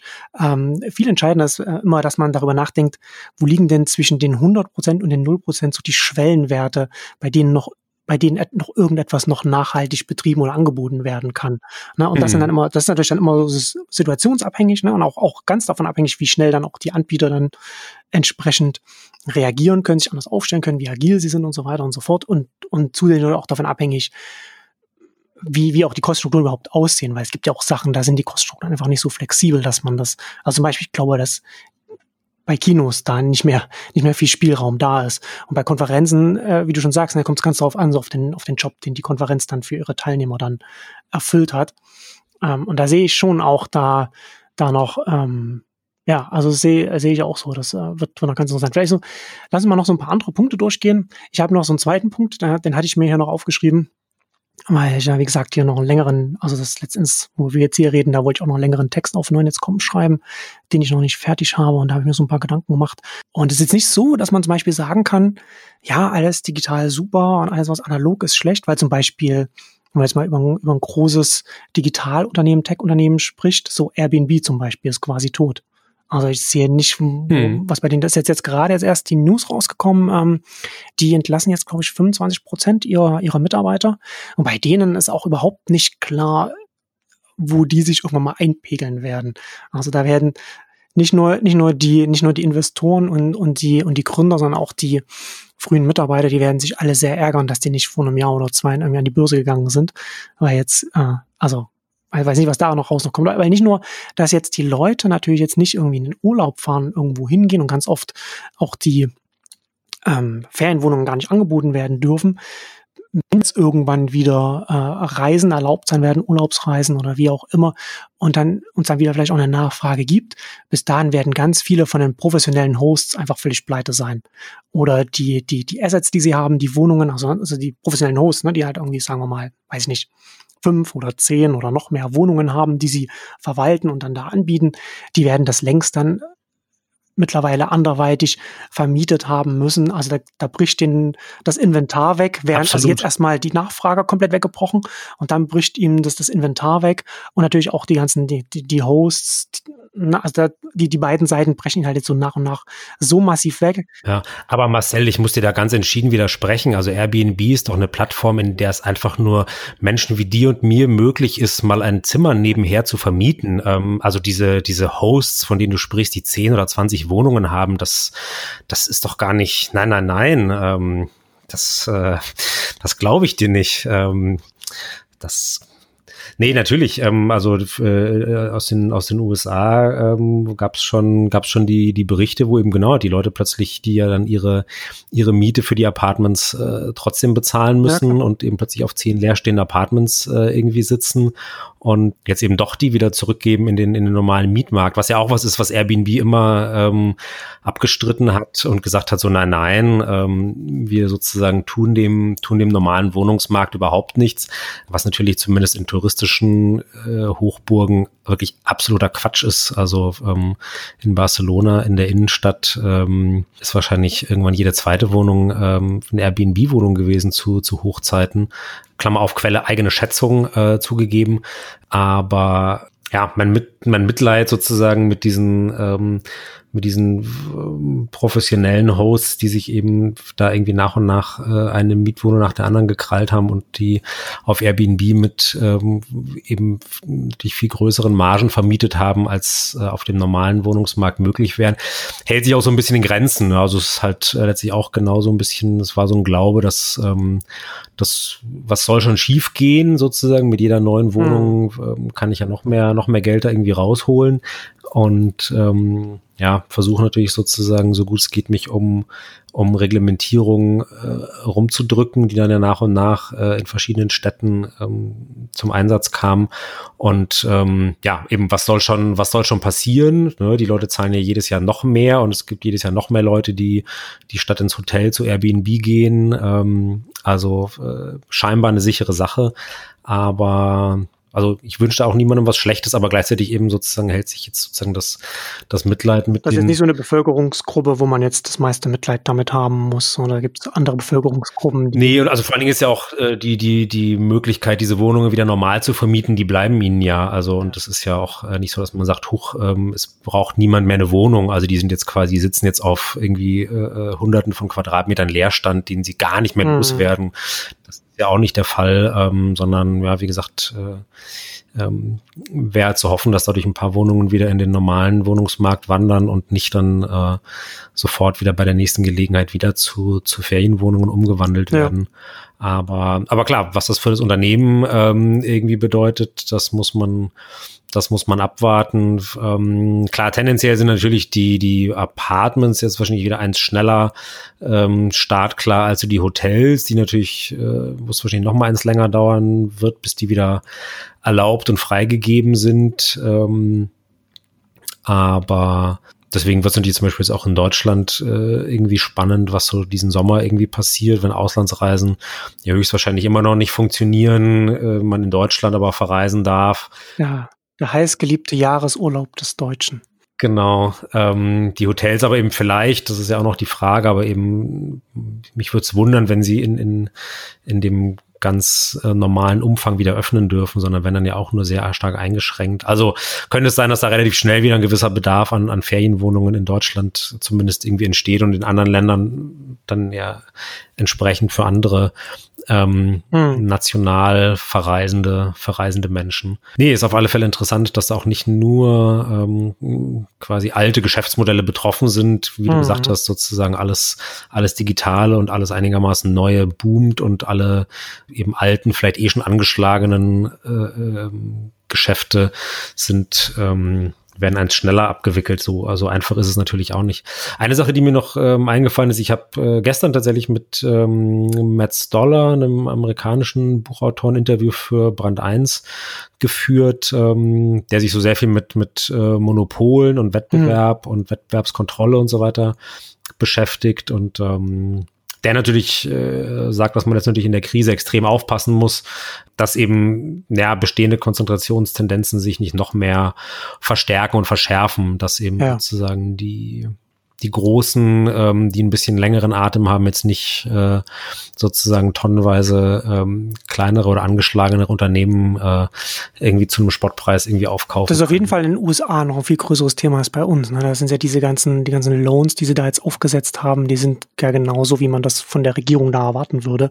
Die kommen eben nicht da an, wo sie ankommen müssen. Also die ganzen Mom-and-Pop-Stores in Anführungszeichen oder die kleineren Unternehmen, die gehen da alle leer aus.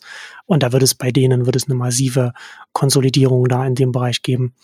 Aber ich glaube es auch grundsätzlich auch so, ich glaube, dass es auch ein wichtiger Punkt ist. Weil gerade auch so im Tech-Sektor, ne, da hast, da hast du die großen Konzerne, da hast du, hast du Apple, Microsoft, Google, ähm, und die sind, und, und die haben alle auch, die haben ja auch volle Kriegskassen. Ne? Also die, die haben ja alle viele, äh, äh, viel Kapital angesammelt, nicht Absolut. zwingend alles immer so, so, so liquide und auch äh, global verteilt, aber die können eben dann entsprechend auch global verteilt dann auch Startups aufkaufen. Und es gibt jetzt schon auch immer mehr ähm, auch Untersuchungen, die jetzt, die jetzt so angeschwemmt kommen, äh, wo Startups sagen, dass ihnen langsam das Geld ausgeht, was auch total naheliegend ist, genauso wie bei der Finanzkrise ist das jetzt auch so dass natürlich dann jetzt zum Beispiel auch die ganzen Risikokapitalgeber vorsichtiger geworden sind, wo sie investieren, was da wiederum dazu führt, dass äh, die Startups sehr viel mehr Zeit auch und Ressourcen zum Beispiel damit reinstecken müssen, wenn sie neue ähm, Kapitalrunden aufnehmen wollen und das dann trotzdem dazu führen kann, dass die VCs sich dann wieder zurückziehen. Da wird es, also das kann auch schon zu einem großen Startup-Sterben ähm, dann auch, auch führen und beziehungsweise, äh, wie du wie du auch schon gesagt hast, ne, so, eine, so eine Konsolidierungstendenz, so eine Zentralisierungstendenz kann es da schon noch geben.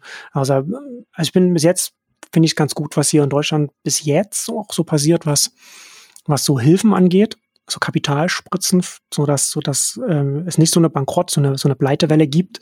Also in, in den USA sehe ich da völlig schwarz, was da bei denen gerade passiert. Also übrigens auch so, was in den USA passiert, wird auch maßgeblich eine Auswirkung auf die Weltwirtschaft haben. Also da, ob wir also wir werden auf jeden Fall wegen der USA mindestens eine Rezession haben. Könnte sogar sein, dass wir vielleicht eine weltweite Depression bekommen. Also bei denen waren irgendwie die letzten hm. Zahlen, was waren das so 30 Millionen Arbeitslose und bei denen halt auch kein Sozialnetz und auch noch diese ganzen, die ganzen Hilfsprogramme für Unternehmen, die, die jetzt einfach nicht bei den kleinen Unternehmen ankommen. Ne, also das ist ja, da ist ja, da ist ja ein, da ist ja ein Shitstorm da bei denen gerade, ein, ein, ein wirtschaftlicher, so das ist, es könnte halt die, die Verbindung aus der Pandemie und der aktuellen Administration könnte halt nicht schlimmer sein. Und das ist halt eine extrem wichtige ja, Wirtschaft nee, absolut. Für, für die Weltwirtschaft. Absolut. Nee, und gleichzeitig ist ja auch, ähm, ja, hat man das Gefühl, sind die auch so mit am langsamsten, die, die Ansteckungszahlen und die, und die äh, Todesfälle irgendwie ein bisschen nach und nach runterzukriegen. Ne? Also das mhm. dann ja doch irgendwie bei den meisten anderen Ländern, zwar oft mit so einer gewissen Verzögerung, ähm, ne, weil natürlich sozusagen jeder äh, unter Umständen erst ein bisschen später angefangen hat und Deutschland später dran war als Italien und so weiter. Aber dann eigentlich doch, äh, wenn die Länder angefangen haben, eigentlich ja die Kurve doch immer relativ ähnlich ähm, irgendwie war und mit den gleichen oder ähnlichen Maßnahmen ähm, dann irgendwie innerhalb von äh, meistens ja so ungefähr drei Wochen ähm, tatsächlich sich so die, die Zahl der Neuansteckungen ähm, massiv reduziert hat. Ähm, und ja, wie gesagt, in den USA zwar natürlich auch abgeflacht, aber äh, ja, man doch immer noch ähm, deutlich mehr ähm, irgendwie hat und, und die Krankenhäuser an vielen Orten irgendwie komplett ähm, am, am Anschlag oder letztlich schon über ähm, über Kapazität irgendwie sind. Also, dass man das Gefühl hat, das wird sich da auch noch wirklich die unmittelbaren mhm.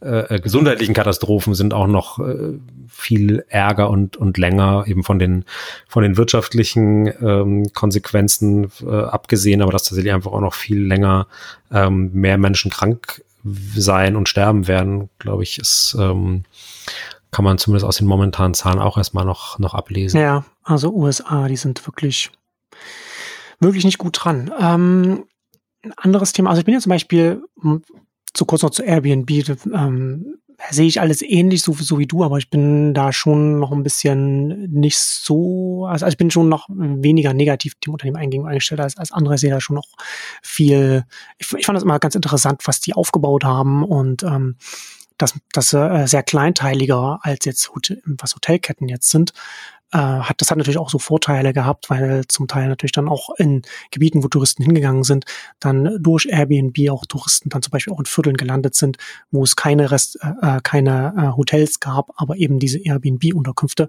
was auch zu einer besseren Verteilung in so Regionen auch führen konnte und das hat so ganz viele Effekte gehabt. Und das, das fand ich schon interessant.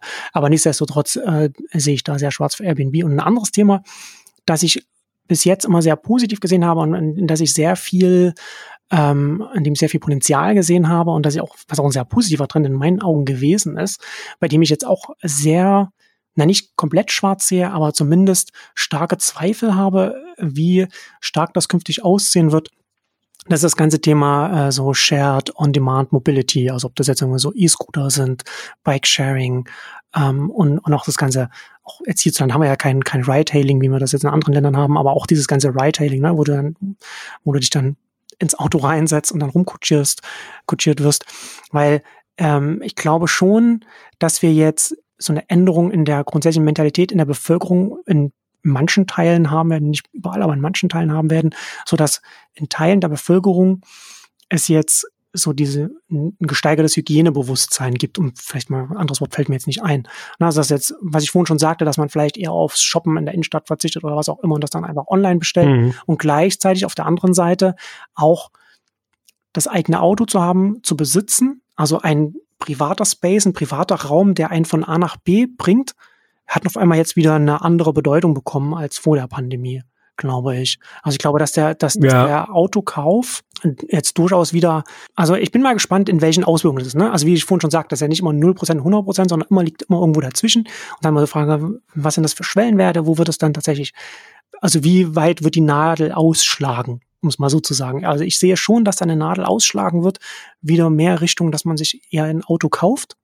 Ne? Also zum Beispiel, mhm. ich, ich bin auch zum Beispiel ganz, ist zum Beispiel ganz unklar, wie sich so ein öffentlicher Personennahverkehr jetzt noch wie der sich entwickeln wird.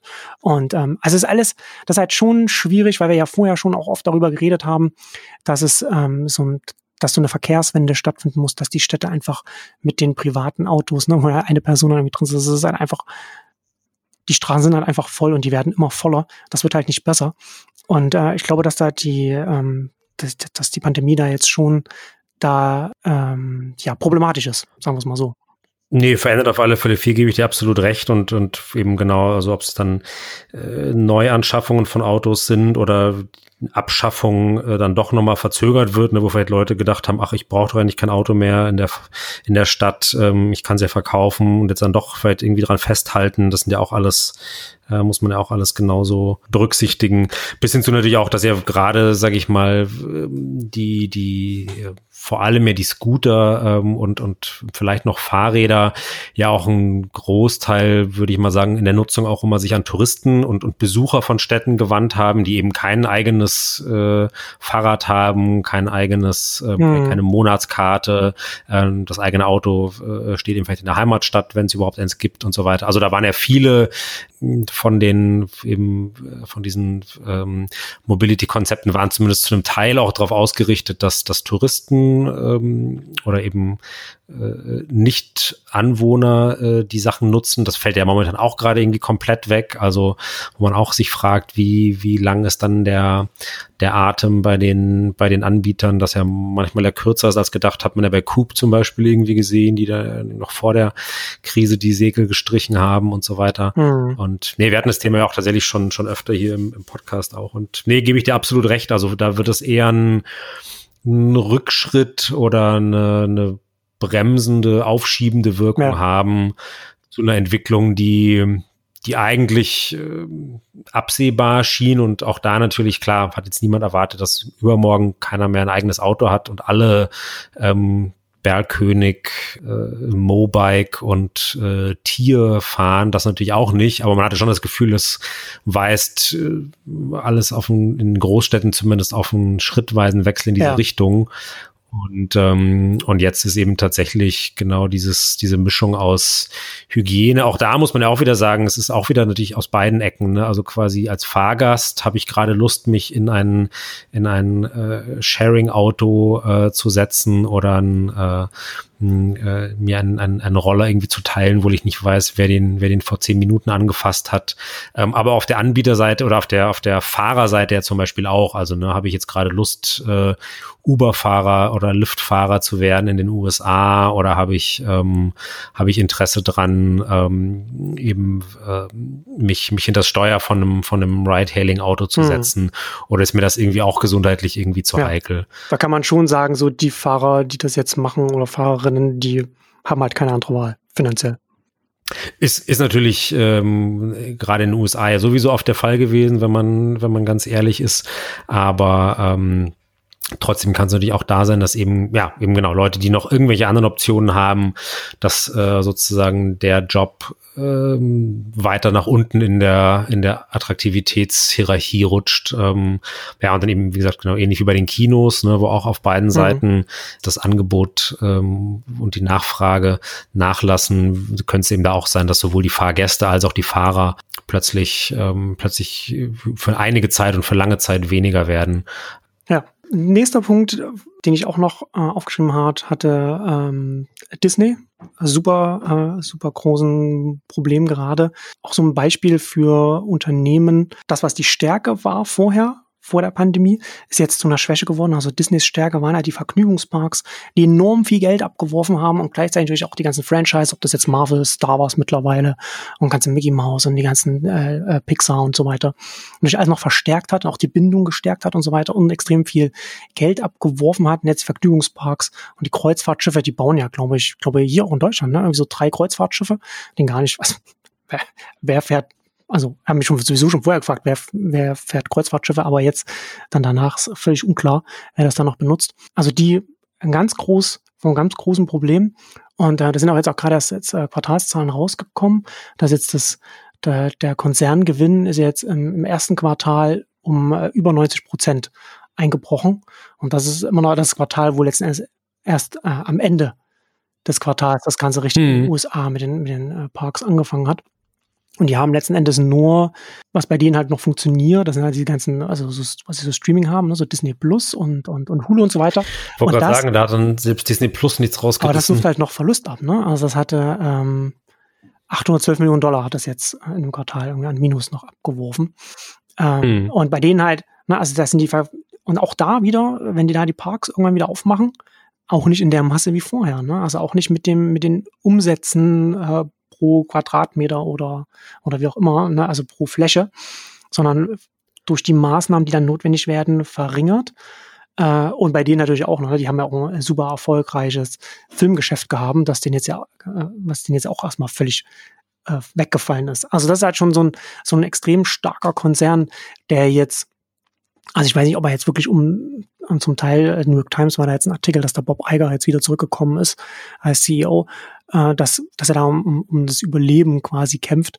Weil so, so extrem würde ich es jetzt nicht sagen, aber äh, ein Konzern, der jetzt wirklich vorher extrem stark eine Übermacht war, eine Entertainment-Übermacht und jetzt super schwach äh, dasteht und da auch, auch da nicht klar ist, wie das dann danach dann aussehen wird. Und im Gegenzug dazu natürlich dann äh, Netflix extrem äh, gut dasteht mit sehr vielen neuen Abonnenten, die natürlich jetzt, wie du schon sagtest, ne, die jetzt mal, die, die sie äh, jetzt ein Abo abgeschlossen haben, die es vielleicht irgendwann gemacht haben, also ganz viele Abos, die jetzt quasi vorgezogen sind, ähm, aber jetzt ein extremes Wachstum ähm, hingelegt haben bei den Abonnenten. Genau, und die sie auch teilweise ähm, dann eben auch behalten werden, ja. teilweise auch wieder kündigen werden, klar, aber auf alle Fälle natürlich jetzt äh, wahnsinnig viel Geld reinspielen, was bei Netflix ja auch tatsächlich spannend ist, dass die ähm, tatsächlich ja ähm, offenbar so einen guten Produktionsvorlauf haben, ja. dass den eben bis, äh, also die, zumindest sagen sie das, ähm, muss man erstmal unbesehen glauben, äh, dass sie aber quasi sagen, naja, wir sind eigentlich 2021, äh, ist unser gesamter Content ist schon fertig. Ja. Also quasi, selbst wenn wir, was ja momentan nicht auch schwierig ist, äh, zu drehen und neue Sachen zu produzieren, ähm, sagen die, äh, brauchen wir momentan gar nicht, weil so, oder also klar, würden sie natürlich wahrscheinlich trotzdem tun, um weiter diesen Vorlauf zu haben. Aber sie sagen eben, uns geht jetzt nicht irgendwie nächsten Monat der Stoff aus, sondern eben irgendwann erst äh, 20, ähm, 2021, wenn bis dahin gar nichts weitergeht, weil die eben, ähm, und das ist natürlich auch ein bisschen der Unterschied zu den, zu den klassischen Fernsehsendern, ähm, äh, halt eben dir durch dieses, durch diese Politik der, naja, wir schmeißen dann halt einfach die komplette Serie irgendwie auf den Markt und, und, ähm, und bringen die nicht so nach und nach ähm, und so weiter, wohl offenbar schon einfach, ja, sehr, sehr lange im Voraus produzieren. Und ähm, klar, das ist natürlich jetzt momentan äh, sehr gut, weil sie eben dann auf der einen Seite die, die von den steigenden Abonnentenzahlen profitieren, ihre, ihre ja eh schon äh, guten äh, Abonnentenzahlen ähm, weiter erhöhen können, gleichzeitig äh, sozusagen auf der Produktionsseite offenbar nicht in ähm, oder noch nicht in, in Schwierigkeiten ähm, und, und Nachschubnöte irgendwie geraten. Hm. Also ja. das ist, ähm, das ist tatsächlich spannend. Wobei natürlich trotzdem mich jetzt eben letzten Sommer drüber nachgedacht habe, als ich dann auch plötzlich irgendwie gemerkt habe, so, ah, okay, Disney Plus äh, ähm, irgendwie am Start, ähm, Apple TV Plus ja plötzlich auch ähm, mit immer neuem Content irgendwie. Also es ist fragment, das ist ein Markt, der sich natürlich schon jetzt auch gerade nochmal ganz stark fragmentiert. Wir haben ja auch schon mal drüber gesprochen, beziehungsweise du hast ja auch mit, mit, äh, mit Bernhard Google, glaube ich, auch nochmal ein größeres Auge mhm. auf den auf den Videomarkt. Ähm, also von daher ist natürlich trotzdem, äh, glaube ich, jetzt kein kein unbeschwertes, äh, steht jetzt Netflix nicht unbedingt eine unbeschwerte Zukunft bevor, aber tatsächlich von der, von der unmittelbaren Pandemie scheinen sie erstmal tatsächlich ja ähm, eher zu profitieren und wenig äh, drunter zu leiden. Hm, würde ich sogar, würde ich dir sogar widersprechen. Ich glaube, dass Netflix sehr gut dasteht, weil sie eine große Bibliothek haben und die, die, die Originals natürlich, was du auch schon gesagt hast, da, selbst wenn da die Geschwindigkeit ein bisschen zurückgeht, was sie da raushauen, das macht da, das wird da keinen großen Unterschied machen, weil die natürlich auf die Masse hin ja nicht für äh, Inhalte für alle ihre äh, Subscriber, ihre Abonnenten produzieren, sondern immer nur für die jeweiligen Nischen. Äh, und da merkt man, dass Zweifel gar nicht, dass dann da so, dann so ein bisschen zurückgeht.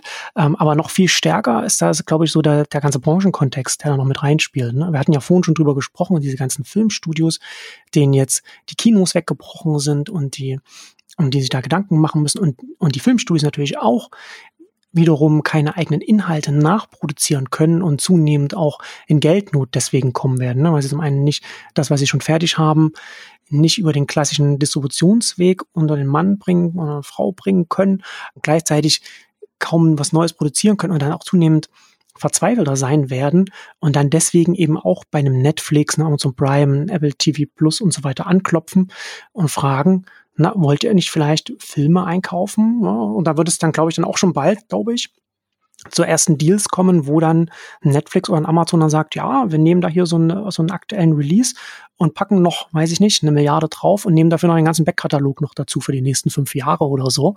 Also dass man da so richtige Deals macht, äh, von denen, bei denen die Studios dann auch wissen, okay, da können wir uns erstmal über eine gewisse Zeit dann weiterhin retten. Ähm, und im nächsten Schritt, ähm, damit rechne ich auch, dass es vielleicht schon noch dieses Jahr, Ende des Jahres, so sein wird, dass vielleicht ein Amazon oder ein Netflix sogar einfach ein Film, ein Filmstudio oder weiß nicht, mehr jetzt vielleicht nicht, aber also auch einfach selbst auf, aufkauft, mhm. also komplett übernimmt. Ja. Ähm, einfach aus dem Grund, so ein Netflix äh, hat aufgrund seiner, seiner der Größe einfach auch das Geld. Ne? Und wenn sie halt keine weiteren Originals produzieren können, sie können halt immer noch in, in die Branche reingehen, die halt extrem geschwächt ist und irgendwo das Geld herbekommen muss. Und dann kommen wir halt auch im nächsten Punkt dazu, der ganze US-TV-Markt, wo, wo vielleicht auch jetzt schon vorproduzierte Inhalte dann laufen würden, der werbefinanziert ist. Ne, da bricht auch die Werbung weg. Da ist dann halt auch nicht das, das Geld nicht mehr da. Und da muss man sich dann auch wiederum äh, da äh, Gedanken machen, was, was macht man da. Und da sind diese, diese Streaming-Anbieter, die eben große Geldkoffer haben, sowieso schon immer attraktiv gewesen und die sind dann jetzt auch weiterhin dann attraktiv, ne, also so ein Netflix oder so ein Prime Video, das dann einfach dann international auf seine, auf seine große Nutzerbasis das verteilen kann. Äh, und da sehe ich schon, dass da, also das, also muss man sich überhaupt keine Sorgen machen. Die stehen hervorragend da und die werden sich dann die Inhalte dann entsprechend dann noch weiter zukaufen. Ich glaube, dass grundsätzlich das System Hollywood, also das wird nicht wieder zu erkennen sein, mhm. wenn das hier irgendwann mal in, weiß ich nicht, wie viele Jahren vorbei ist. Ja. Also ist völlig unglaublich, dass da überhaupt noch irgendwelche unabhängigen Filmstudios dann vielleicht noch geben wird, die nicht zu einem von den großen Online-Unternehmen dann gehören werden. Hm, aber genau, das ist mir auch wieder ein bisschen bei dem, was ich vorher meinte, eben mit diesen Konzentrationstendenzen eben, genau, dass natürlich eben äh, große Unternehmen mit guten, gut gefüllten Kassen äh, sich dann eben genauso angeschlagene Kandidaten ähm, einverleiben können, dass man jetzt mal von, von Hollywood-Studios mal als, als äh, den kleinen Fischen irgendwie sprechen würde, ähm, wäre vor ein paar Jahren auch noch nicht richtig vorstellbar gewesen. Ja, ja, aber, ja. aber da gibt es natürlich auch, äh, sage ich mal, Unterschiede in der, in der Größe. Und nee, und absolut recht gebe ich natürlich auch, was das was das äh, eben die alten klassischen äh, in den USA eben Fernsehnetworks betrifft, also dass jetzt eben hier ABC, NBC, CBS und so weiter, ähm, die werden natürlich äh, deutlich weniger jetzt irgendwie einen Auftrag geben können für die nächste äh, Seriensaison zum Beispiel. Also da wird es deutlich weniger äh, Piloten und und äh, Aufträge mit mhm. auch weit im, im hochrangigen und und und äh, Bereich mit großen Budgets und großen Namen irgendwie geben, weil denen eben massiv die Werbeeinnahmen wegbrechen. Und ähm, man hatte eh schon in den letzten Jahren so einen Trend irgendwie gemerkt, dass eben auch äh, tatsächlich so die, die großen äh, Namen und Publikumslieblinge, egal jetzt ob äh, jetzt aus irgendwie so Highbrow oder Lowbrow ähm, Ecke ähm, dann doch auch immer öfter zu, zu Streaming-Diensten gewechselt sind mit ihren, mit ihren neuen Projekten. Das wird sich auch tendenziell eher, eher verstärken, dass dann eben halt so, naja, wie jetzt halt irgendwie, äh, keine Ahnung, Steve Carell und Jennifer Aniston, die jetzt eben halt äh, Morning mhm. Show für Apple TV Plus irgendwie gemacht haben. Oder, oder eben auf der, eben einen Seite Adam Sandler oder auf der, ähm, auf der anderen Seite Woody Allen eben, ja, die sind plötzlich alle äh, offen und interessiert ähm, und das, das wird nicht weniger, sondern eher, sondern eher mehr werden, weil eben die, die klassischen Networks oder eben die klassischen Filmstudios, je nachdem, ob man jetzt Film oder Serie anschaut, ähm, ja, weniger bezahlen können und, und äh, Netflix und, und Prime Video, Amazon und so weiter, ähm, die auch natürlich massiv profitiert haben, ähm, sowohl Amazon als auch äh, AWS, ähm, halt mehr Geld äh, und, und, und ähm, dickere Koffer irgendwie zur Verfügung hm. haben. Ja. Und ich, ich mache mal, es ist tatsächlich ist, ist ja interessant, ne, was eher so mit den klassischen Sendern, TV-Sendern, äh, was mit denen passiert. Ne? Also hast auch wieder die das Werbethema, das auch zur Finanzkrise auch ein Riesending war, ne, was dann dazu geführt hat, dass zum Beispiel ein Zalando dann da massiv mit Werbung reingehen konnte und sich dann mit, mit TV-Werbung dann äh, groß werden konnte. Wird ja hier auch sein, ne, dass die Werbepreise auch massiv zurückgehen und gleichzeitig auch so ein Inhalteproblem. Ne, dass halt, ich glaube nach wie vor, dass ähm, äh, so Netflix und Amazon Prime sehr viel attraktivere Lizenznehmer sind für diese ganzen US-Filmstudios, TV-Studios, die Inhalte noch noch haben, die sie, die sie noch lizenzieren wollen, weil das gleich die, die sind mit dem, mit dem großen Geld, die das dann international ausrollen können und entsprechend mehr Geld geben können. Und, ähm, und deswegen das immer weniger überhaupt erst bei den deutschen TV-Sendern zum Beispiel landet. Und dann so ein Disney nochmal so, so ein Sonderfall, ne, wo ein Disney dann natürlich dann die Inhalte bei den eigenen Streaming-Angeboten dann unterbringt. Wobei da auch nochmal interessant ist, ob es da vielleicht nicht bei Disney nochmal so einen Wandel gibt, dass sie jetzt quasi alles mitnehmen, was sie kriegen können und dann die Disney-Inhalte dann doch nochmal an die TV-Sender lizenzieren, während sie gleichzeitig auf dem eigenen Streaming-Dienst sind. Aber zusätzlich bei den klassischen deutschen TV-Sendern zum Beispiel diese ganzen, ganzen Sportübertragungen. Na gut, was auch immer jetzt bei der Bundesliga passiert, aber zum Beispiel Olympiade abgesagt, ist jetzt, ist jetzt schon auch mal relativ viel Sendezeit, die dann erstmal äh, wieder gefüllt werden muss, die schon fest eingeplant war. Viel Sendezeit, ja auch gute, gute Quoten in der Regel, ähm, also auch eben ja doch äh, mehr attraktiv, meistens ja auch viel Geld gekostet, die, die Rechte. Klar, da fehlt, da fehlt jetzt auch erstmal einiges. Und dann hast du dann halt daraus folgen dann auch wieder so eine Verschiebung in der in der Nutzung bei den, bei den Zuschauern dann, ne? Und dann halt dann die entsprechenden interessanteren Sachen dann einfach bei den Streaming-Angeboten dann äh, liegen. Ähm, also das sind halt schon so, das sind schon so Sachen, die äh, zum Teil, wie gesagt, sowieso schon über die Jahre hin so als Trends passieren, über die wir hier ja auch reden, aber was jetzt hier nochmal so eine, so eine extreme Beschleunigung bekommt und so ganz vieles mal so im, im Zeitraffer sehen kann. Jetzt reden wir schon relativ lange. Ich wollte zum Abschluss, wollte ich noch, noch auf einen Punkt hinweisen, den ich ganz interessant finde, dass natürlich das Gleiche auch in der ganzen Kulturindustrie, Kulturbranche, Kulturbereich halt auch da stattfindet. Ne? Das war, was ich vorhin schon gesagt habe, keine Konzerte mehr und so weiter, dass zum Beispiel auch Musiker sich Gedanken machen müssen, was man machen kann. Und daher auch hatte ich glaube ich, in einer Nexus-Ausgabe auch schon darauf hingewiesen, dass so äh, Patreon da so ein paar Zahlen genannt hat, dass da sehr viel mehr äh, Creators, also äh, ähm, äh, Kreative da jetzt ihre Accounts dann da jetzt starten, Campaigns starten und da die Fans äh, direkt aktivieren. Und äh, das ist natürlich ein Bereich, der, der ächzt natürlich dann sehr, gerade der Musikbereich, halt auch völlig unklar, wie sich das entwickeln wird, wo die ganze, ganze Live-Sparte jetzt auf absehbare Zeit erst erstmal völlig weggebrochen ist. Also auch irgendwelche Online-Streams, online, so Stream-Konzerte allein werden das auch nicht auffangen können. Aber da passiert ja schon jetzt äh, noch schneller noch etwas, was, ich, was ich sowieso schon äh, sehe, ne? also, also Patreon und so weiter, dass man da direkt zu den Fans ja. geht. Wobei bei Patreon, wenn ich kurz einhaken darf, ich habe tatsächlich äh, vor ja, einem Monat ungefähr mit, mit dem ähm, CEO Jack Conti äh, gesprochen und ein. Interview ähm, gemacht und ja, zum damaligen Zeitpunkt war er auch noch tatsächlich sehr optimistisch und, und äh, hat auch äh, quasi gesagt, ja, sie sehen einen Zuwachs eben an ähm, einerseits Creators und auch einen Zusatz, äh, einen Zuwachs an ähm, Patrons, also sprich mhm. Kundenförderern, also A9, die sozusagen mit den neuen Creators an Bord kommen und aber auch bestehenden, die sozusagen in der Krise erstmal aufstocken und ihren eben Lieblingsmusikern, Lieblingspodcastern äh, sogar teilweise mehr Geld geben. Er hat gesagt, sie hatten einen kleinen Rückgang an, an eben Stornierungen und, und Kürzungen.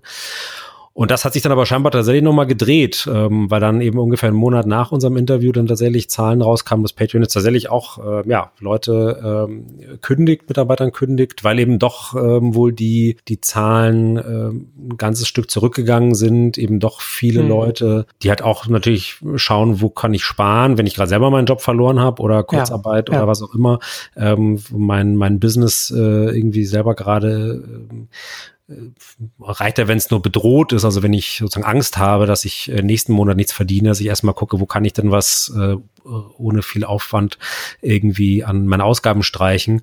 Und ähm, das muss dann eben doch äh, im Laufe des Aprils ähm, deutlich zugenommen haben. Und sie haben jetzt, glaube ich, eben ja, 13 Prozent der Belegschaft erstmal gekündigt. Ähm, muss man mal gucken, was, ähm, wie es da irgendwie weitergeht. Ich glaube jetzt auch nicht, dass das äh, nachhaltig die Idee und das Geschäftsmodell von, von Patreon irgendwie beschädigt, aber sie haben auf alle Fälle erstmal ein, ein Stück weit einen, einen Dämpfer wohl bekommen, eben nicht auf der Creator-Seite, sondern eben eher halt auf der, auf der Seite der, der äh, eben Förderer, Kunden, Patrons, wie auch immer man es äh, nennen will.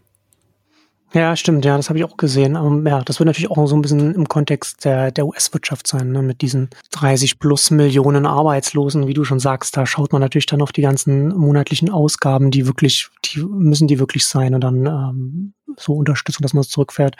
Äh, ich glaube dass trotzdem, dass es als Trend einfach aufgrund der Alternativlosigkeit ähm, bestehen bleibt. Äh, Wäre natürlich interessant, das jetzt zu schauen, wie jetzt im Vergleich dazu, welche Zahlen Steady jetzt hier in Deutschland sieht, ob sie da, was, was sie hier in Deutschland sehen, wo ja die Situation nicht so dramatisch in der Bevölkerung ist wie in den USA. Gleichzeitig aber natürlich dann die Künstler, Musiker, Kreativschaffende hierzulande natürlich von den gleichen Problemen stehen.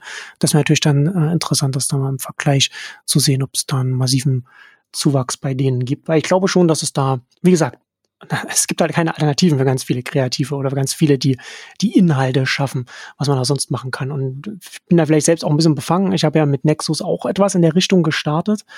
Ähm, kann man übrigens immer noch äh, da ein Abo abschließen und mich finanziell hier mit Neunetz, FM Neunetz.com unterstützen und so weiter.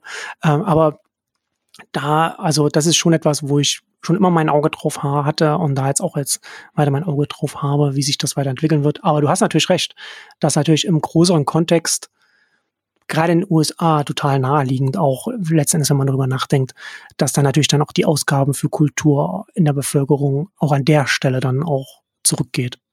So, also muss man, muss man die auch ein bisschen abwarten. In manchen Fällen ist es vielleicht auch erstmal eine, eine Vorsichtsmaßnahme sozusagen. Also ähm, mir hat nun äh, ein Freund, der im, der im, auch im Versandhandel arbeitet, mal die schöne Geschichte erzählt, dass ähm, der, der verkauft Produkte tendenziell für ältere Menschen ähm, und das tatsächlich mal irgendwie eines Tages als äh, irgendwie eine, eine Meldung in der Tagesschau kam, dass sozusagen, ich glaube, Renten äh, besteuert werden, anders besteuert werden, höher besteuert mhm. werden, ist schon einige Jahre her dass er sagt, dass plötzlich an diesem Tag äh, sozusagen äh, die Hotline heiß gelaufen ist, weil dann eben äh, Rentner ihre Bestellungen storniert haben, ähm, aufgrund von einer Entscheidung, die sich erst sozusagen äh, ein Jahr später auswirken würde, haben die trotzdem natürlich dann gedacht, huch, jetzt muss ich die, ähm, die 27 Euro ähm, die ich, wo ich vorher telefonisch bestellt habe, muss ich schnell wieder zurückholen. Ja. Vielleicht waren es sogar noch ja. E-Mark. Ich weiß es nicht. Aber also ich glaube, oft ist es so auch ähm, sozusagen eine, eine, ähm, eine vielleicht sogar irrationale ähm, Vorsichtsmaßnahme, die ich auch bei mir selber sogar beobachten konnte. Also ich weiß noch, als eben so Mitte März das alles irgendwie so sich sehr dynamisch irgendwie entwickelt und auch ein bisschen unklar war, was, was passiert jetzt und, und wie entwickelt sich ähm, irgendwie äh, meine Auftragslage als Freiberufler und so weiter, dass mhm. ich natürlich auch sofort erstmal irgendwie geguckt habe, so okay, was ähm, was sind, äh, was sind Fixkosten, was sind wirkliche Fixkosten, also was, wo kann man auf gar keinen Fall ran, was ist eben unter Umständen nice to have und Luxus. Ähm, ich habe dann tatsächlich erstmal nicht, äh, glaube ich, wenig bis nichts tatsächlich irgendwie gemacht oder storniert, aber habe zumindest schon mal äh, so eine so eine kurze Mini-Bilanz, ähm, was wie viel Geld äh, geht wohin irgendwie gemacht. Mhm. Und, ähm, deswegen ist natürlich vielleicht, und je einfacher das ja ist, dann auch so Sachen zu erstmal auf Eis zu legen und zu kündigen, umso schneller ist es natürlich